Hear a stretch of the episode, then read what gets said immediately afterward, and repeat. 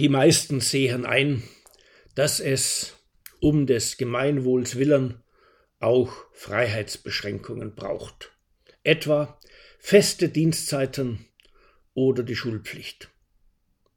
Die meisten von uns befolgen Vorschriften sogar dann, wenn sie lästig sind, wie Geschwindigkeitsbegrenzungen. Und die allermeisten halten sich auch an Gebote und Verbote, wie sie während der Corona-Pandemie verhängt worden sind. Maskenpflicht, Betriebsschließungen, Besuchsverbote und so weiter. Tatsächlich akzeptieren die meisten ebenfalls, dass nicht Jux und Tollerei zu solchen Regelungen führten, auch nicht die Lust auf eine Diktatur, sondern vielerlei Sorgen, dass sonst Schlimmeres entstehen könnte. Jedenfalls bezweifeln nur noch ziemlich wenige die Existenz von Covid-19 oder den Sachverhalt, dass ziemlich viele Leute nicht nur mit diesem Virus gestorben sind, sondern auch an ihm. Außerdem kennen immer mehr jemanden, der seinerseits jemanden kennt, von dem ein Verwandter oder Bekannter wegen dieses Virus ins Krankenhaus musste.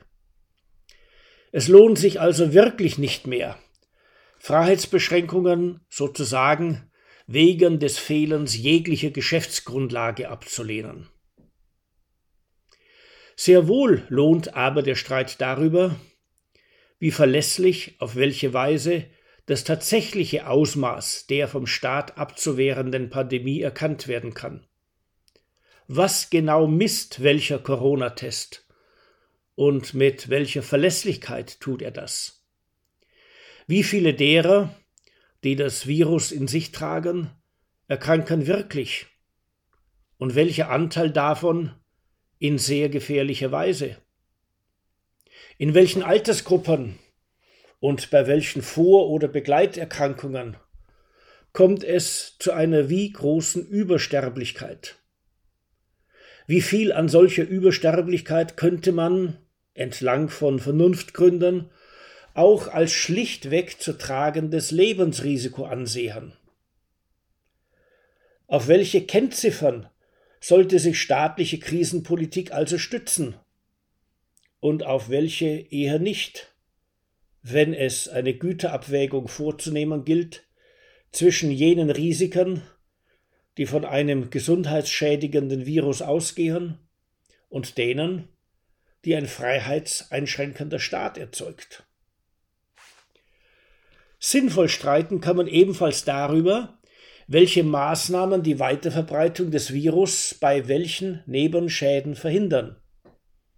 Am sichersten wäre es bestimmt, wenn wirklich alle einen ganzen Monat lang zu Hause blieben, einschließlich der Bäcker, der Paketzusteller und der Müllabfuhr. Wollten wir das aber wirklich? hielten wir das für einen wirklich fairen Preis unserer Sicherheit.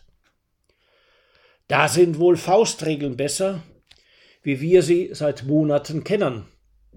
Abstand halten, strengere Hygiene als zu Normalzeiten, Selbst- und Fremdschutz mit der Maske beim Zusammentreffen mit solchen Leuten, die weder zu unserem Haushalt gehören noch negativ getestet wurden. Doch je mehr man über die tatsächlichen Übertragungswege des Virus weiß, umso stärker wünscht man sich nun auch solche Regeln, die ausreichenden Schutz bei möglichst geringen Nebenwirkungen versprechen. Muss man etwa aus Theatersälen mit moderner Klimaanlage die Leute ebenso verbannen wie aus ehedem kuscheligen Gaststätten? braucht es Masken auch im Freien, falls man dort auf Abstand und auf die Windrichtung achtet. Muss man wirklich flächendeckende Ausgangssperren verhängen? Obendrein, wie will man eigentlich die Einhaltung welcher Regeln überwachen? Sollen nun Polizisten durch stichprobenartige Wohnungsüberprüfungen Verstöße gegen Besuchs- und Versammlungsverbote aufspüren sollen sie nächtens die Fußwege überwachen. Und mit welchen Nebenwirkungen lässt sich wohl gegen jene vorgehen, die sie einen Spaß daraus machen, Corona-Vorschriften ganz offen zu ignorieren? Alle wegsperren? Wohin? Wie lange? Auf welcher Rechtsgrundlage? Mit welchen Folgen für die Legitimitätslage unserer politischen Ordnung? Erörtern muss man außerdem, welche Maßnahmen denn überhaupt zusammenpassen.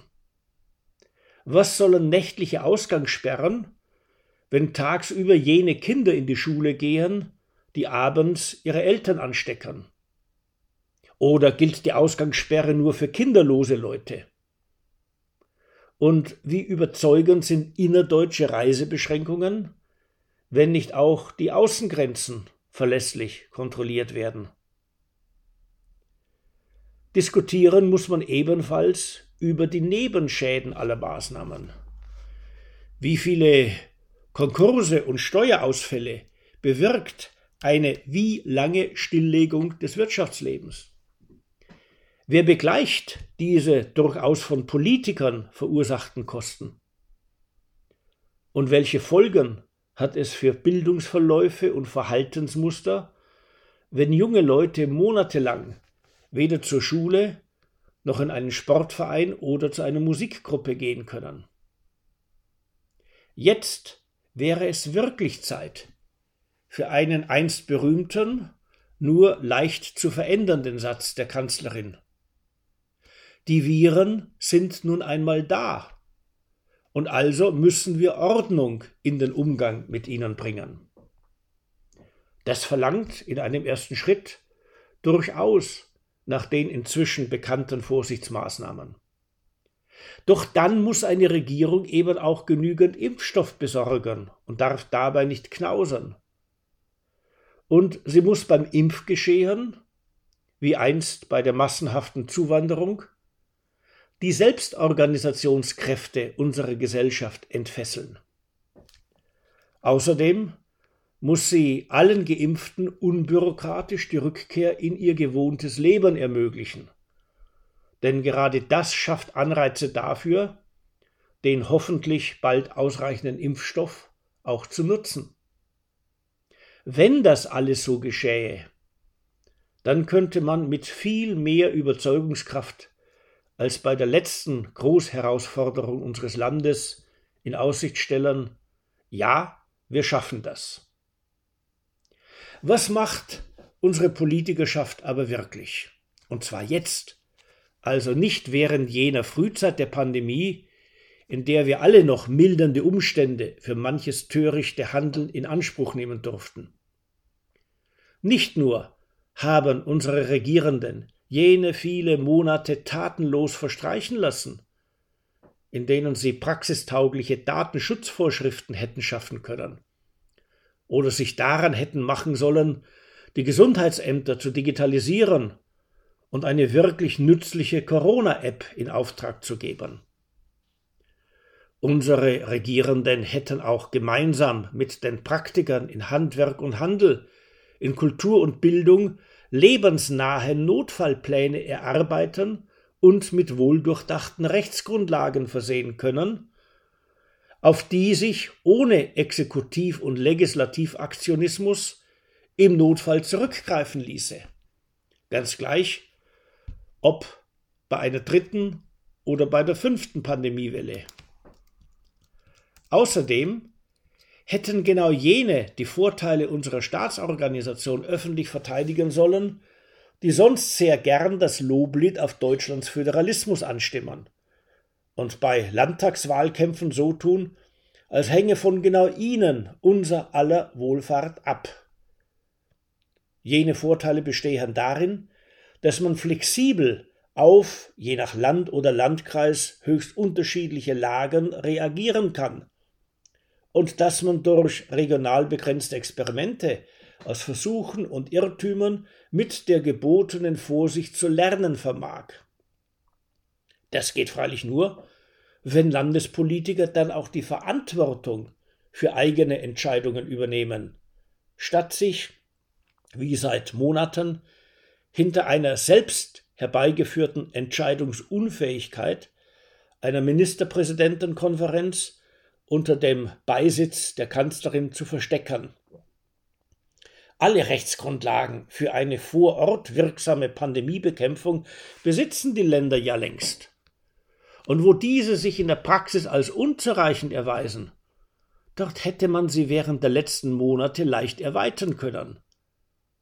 Sogar die Koordination von Politik über Landesgrenzen hinweg ist kein unlösbares Problem, wenn man kommunalpolitischen Sachverstand nutzt und entsprechende Verwaltungsvereinbarungen oder Staatsverträge zwischen benachbarten Ländern schließt. Immerhin kann sich an Deutschlands Außengrenzen die Bundesregierung auch nicht auf eine EU-Kanzlerin verlassen, der man alle Koordinierungs- und Durchsetzungsverantwortung zuschieben könnte. Jedenfalls verstehen es die deutschen Landesregierungen sehr gut, sich aus ihrer eigenen Verantwortung zu stehlen. Sie freuten sich regelrecht auf die Ausweitung von Bundeskompetenzen, damit nicht sie weiterhin den Unmut vieler Leute über Pandemiemaßnahmen abbekommen, sondern mit dem Finger weiterhin nach Berlin zeigen können. Wäre das anders, dann hätten schon wenige Länder im Bundesrat jene jetzt vom Bundestag beschlossene Gesetzesänderung stoppen können, deren Kern das einfallsloseste von allen Mitteln der Pandemiebekämpfung ist, nämlich die schematische Ausgangssperre, ganz gleich ob nächtens oder tagsüber verhängt, wenn die Kinder eigentlich in die Schulen sollten. Doch auch jene Abgeordneten, die im Bundestag diese Bundesnotbremse ablehnten, haben sich aus der Verantwortung für die Folgen ihres Handelns gestohlen.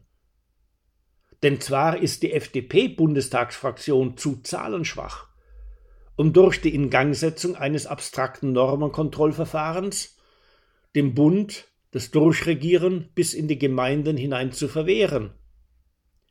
Doch gemeinsam mit AfD-Parlamentariern hätte man viel rascher als über individuelle Verfassungsbeschwerden die ganze Sache vor das Bundesverfassungsgericht bringen können.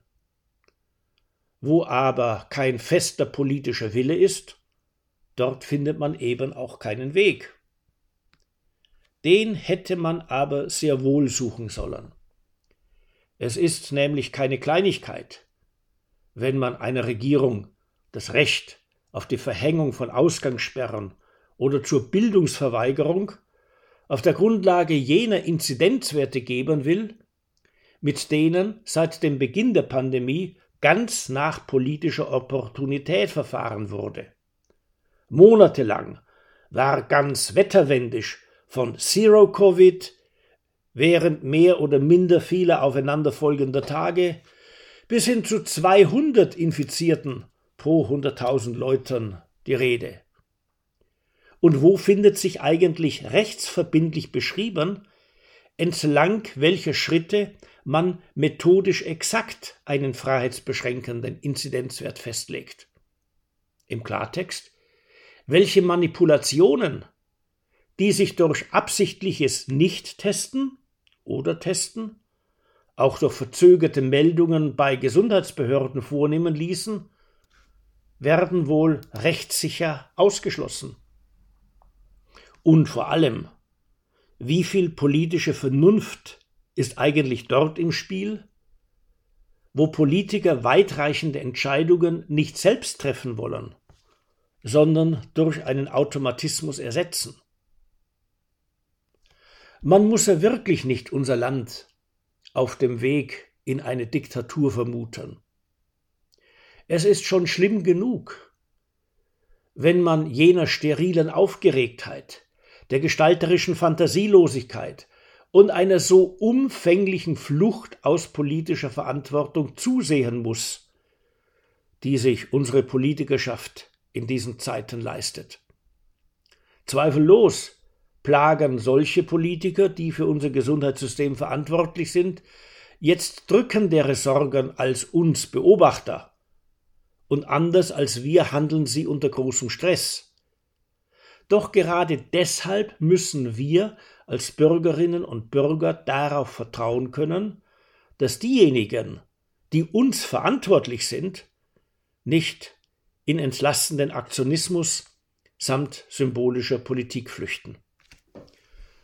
Braucht es also eine Bundesnotbremse? Ja, aber eine sehr andere, als sie jetzt beschlossen wurde. Wir sollten nämlich den Aktionismus des Bundes und seiner Politiker bremsen.